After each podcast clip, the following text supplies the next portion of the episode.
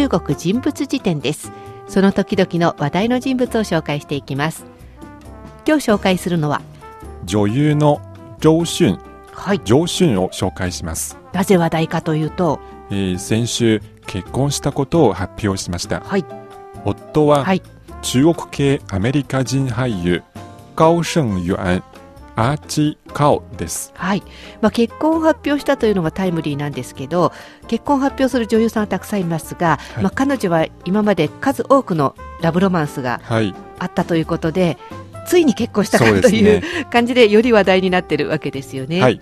では紹介していきましょう。まず生まれは？1974年10月。はい、浙江省の生まれです、うん、しかも一人娘です。あー、まあ当時一人娘といったらかなり大切に育てられたんじゃないかと思いますが、はい。お父さんはどんな人だったんですか、はい。お父さんは映画館でうん、映写技師。おー。それにポスターのデザイナーをやっていました。お映画関係の人だったんですね、はい。えお父さんの仕事の関係で上春は小さい時いつも映画館にいました。うーんってことは結構映画見ましたね。そうですね。国内外の映画を全部、えー見ました。おーそれで自分も女優になりたいと思ったんでしょうかね。いやそうでもなくて、うん。えー小さい時踊りが好きでお中学校卒業後浙江省の芸術学校に入りました。うん。そこで3年間民族舞踊を勉強していました。あ役者というよりむしろ踊りだったんですね。はい。うん。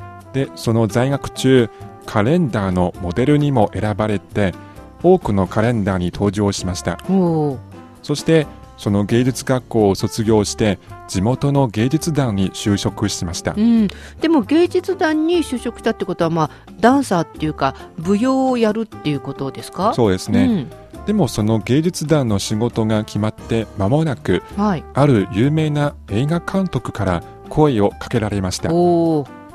なぜかと言いますと、うん。新作に出演してほしいということです。まあ、あの踊りの学校に行って踊りの芸術団に就職したとはいえカレンダーのモデルに選ばれるくらいですからやっぱり監督さんの目に留まったんですね。はい。で新作に出てくれと言われたわけですけどおでも浙江省でしたっけ、はい。えーこういう映画というか撮影となると浙江省ってわけにはいかないですよね。そうですね、うん。こういうことを両親に教えると、うん、えー強く反対されました、でしょう。はい、反対の理由としては、うん。まずふるさとから遠く離れる北京に行かなければいけないし、うん。映画女優になるというのもそう簡単にはできないと、えー両親は言っていました。まあ確かお父さんが映写技師だったりとか映画のポスターのデザインをやってたりとかなんとなく映画関係のことを知ってるんでまあ女優はそんなに楽なもんじゃないよって普通の人にもよく分かってたんでしょうはいね、そうですね。でも彼女は諦めなかったんですか、はい上春はやっぱり女優になりたいとうん、思ってある日の夜密かに荷物を持って一人で北京に行きました。お家出みたいな感じ。そうですね。でもこのこういう芯の強さがあるからっていうかここれ自体がもうストーリーが女優みたいな感じ ドラマみたいな感じですね。はい。でうまくデビューできたんですか？そうですね。1991年映画デビューしました。はい、その映画は中国の古典小説のストーリーに基づいてうん、幽霊やお化けと人間の恋などを描いた映画でうん、上春は美人に化けた狐を演じました。おなかなかちょっとユニークな役という感じがしますけれど、はい。これで映画にはデビューして、えー主演になれたのは何年後くらいですか、そうですね、うん。その後多くの映画に出演しながら演技を磨いていきました。はい。そして映画で初めて主演を務めたのはうん、1998年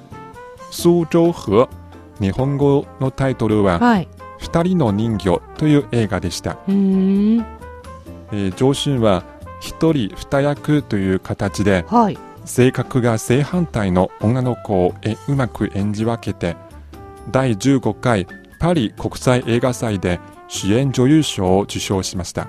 まあ一人二役って結構難しいんですけどこれをうまく演じたということが、まあ、彼女の飛躍の一つの大きなポイントだったんでしょうね。はい、その後はどんな感じですか？はい、その後も、えーどんどん活躍し続けてはい。2000年にはうん。ジャンツーイビッキー・チャオ、シュ・ジンレイと並んで中国の四大若手女優と呼ばれました。まあ中国にもたくさんの女優がいる中で4本の指に入るということですからすごいことですよね。そうですね。うん、その後はどんな作品出てたんですか？はい、2003年時代劇でカンフーもののテレビドラマうん、「射雕英雄传」えー日本語で読みますとはい「社長英雄伝」というドラマですけど主演を務めました、はい。まあこれタイトル聞いてわかるように時代劇でカンフーって言っていかにも中国って感じの映画ですよね。はい、このドラマは日本でも放送されてうん、視聴率が高かったそうです、なんかあの一番最初は美人に化けた狐だったりとか、あとは出世作になったところが人魚。はいの役だったりとか、でこれもまた中国の時代劇カンフーだったりとか普通の役っていうのがいないような気がしますけど、はい。その後はどんな感じですか？はい、もちろん普通の役もありました、はい、2005年香港のピーター・チャン監督のミュージカル映画「如果愛」日本語タイトルは「ウィンター・ソングうん」で主演を務めました。はい、ミュージカルなのでその歌や踊りの才能を生かしました確か一番最初はまあ踊りが好きな女の子で、えー踊りの学校に行って踊りのまあ芸術団に入ったってことですからこのミュージカル映画まさに彼女にとっては待ってましたって感じの作品だったんじゃないでしょうかね。そうですね、うん、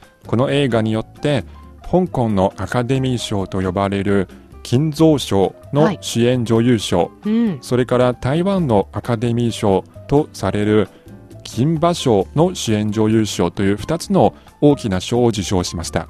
でその後は、はい、その後、えちょっと1年間休みました。うん、そして2007年、サスペンス映画、リーミー的猜想、リーミーの推測というふうに訳すんでしょうか。はい、えーつまり、彼氏が行方不明になり、そして4年間、彼氏を探し続けた女性タクシードライバーを演じました上春は迫力のある演技を見せました。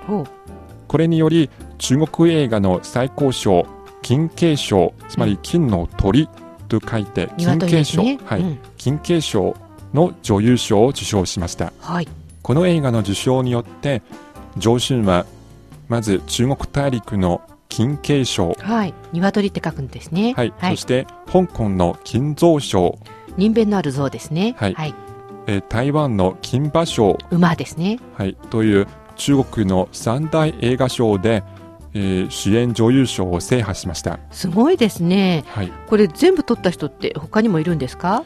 上春が中華圏では初めてだったんです。